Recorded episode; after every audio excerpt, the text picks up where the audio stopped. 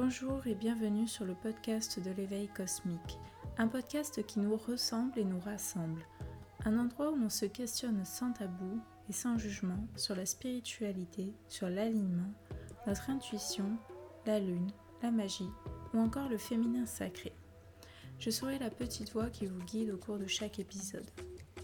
Je ne suis ni sage ni influenceuse, juste une femme comme vous, une femme authentique et bienveillante.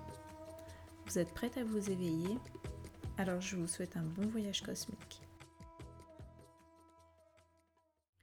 Bonjour à toutes et à tous, j'espère que vous allez bien. On se retrouve aujourd'hui pour un nouvel épisode de podcast et aujourd'hui on va parler du cycle lunaire. Comme nous en avons déjà parlé dans l'épisode Nature cyclique, cycle lunaire et menstruel, notre monde, notre univers, la nature et nous-mêmes sommes régis par des cycles et du coup la Lune n'y fait pas exception. Ce phénomène s'explique de manière scientifique. Donc en fait la Lune est visible seulement grâce à la lumière du Soleil qu'elle réfléchit, un peu comme un miroir. Donc au cours du cycle de la Lune, nous voyons sa face visible, car oui, on voit toujours la même face, illuminée du coup sous différents angles. Comme beaucoup le savent, la Lune se déplace en orbite autour de la Terre et c'est d'ailleurs pour cela que nous voyons toujours la même face. Donc en se déplaçant, la Lune entre aussi dans différentes phases qui changent d'un jour à l'autre. Ce cycle dure en moyenne 29,5 jours. Très exactement, c'est 29 jours, 12 heures et 44 minutes. Durant ce cycle, elle passe par 8 phases avant de répéter encore et toujours ce même cycle. Donc les huit phases sont la nouvelle lune, le premier croissant, le premier quartier, la lune gibbeuse croissante, la pleine lune, la lune gibbeuse décroissante, le dernier quartier et enfin le dernier croissant. Donc maintenant nous allons voir chacune de ces phases et les énergies qui en découlent.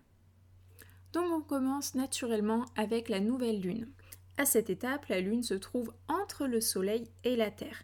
Donc la face visible que l'on voit habituellement est donc cachée par son autre face puisque c'est elle qui prend la lumière directe du Soleil. Donc de notre point de vue, la Lune n'est donc pas éclairée par le Soleil et n'apparaît donc pas dans le ciel la nuit. La nouvelle Lune est pour moi le symbole même du nouveau départ. C'est ainsi l'instant parfait pour redéfinir les objectifs afin de repartir sur de bonnes bases pour le cycle qui vient.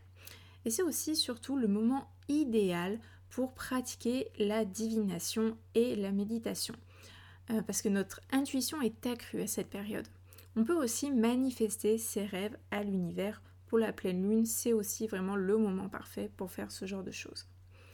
Ah, donc pourquoi tout ça? Eh bien parce que à cette période-là, on déborde d'énergie. Alors pour ma part, j'aime bien faire des rituels lors de la nouvelle lune, euh, mais ça je vous ferai vraiment des épisodes spéciaux sur le sujet. Vient ensuite le premier croissant. Donc à cette étape, la surface de la lune commence à être éclairée et elle augmente chaque jour jusqu'au premier quartier.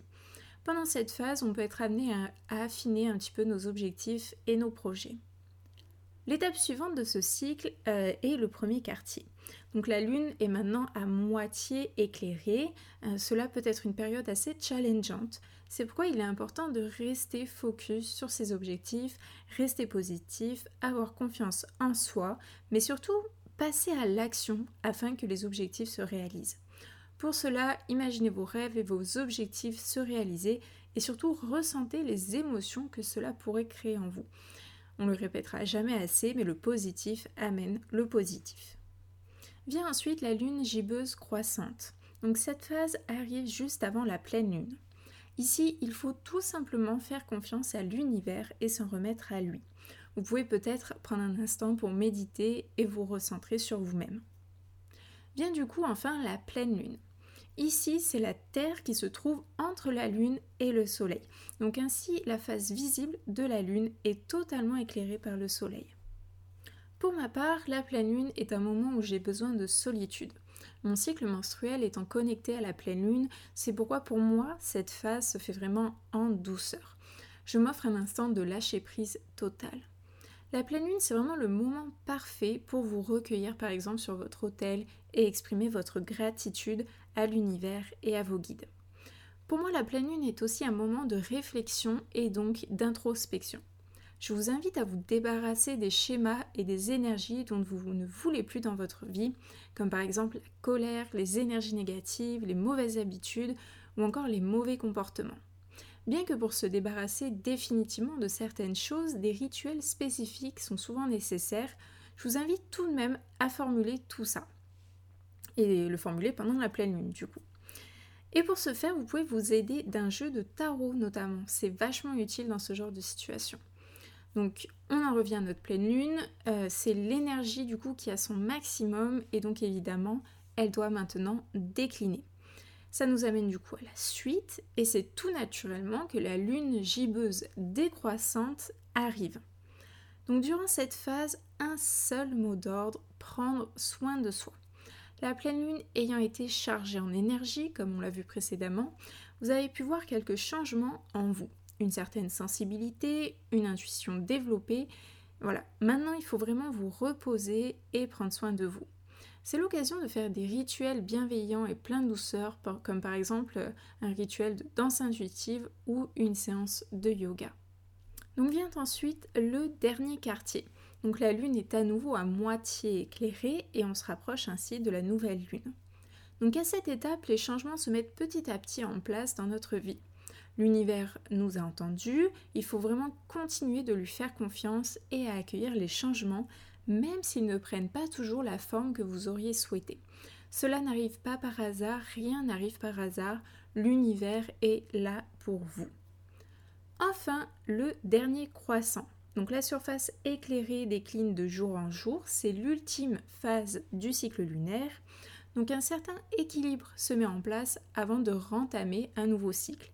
Il est vraiment temps de lâcher prise, de ralentir le rythme avant d'être à nouveau pris dans l'entrain et l'énergie du cycle suivant. Donc voilà, j'espère que cet épisode vous aura plu et surtout qu'il vous aura donné les informations que vous attendiez sur le lien entre les cycles de la nature, de la lune et de la femme. Et surtout la façon dont tout cela interagit entre eux-mêmes.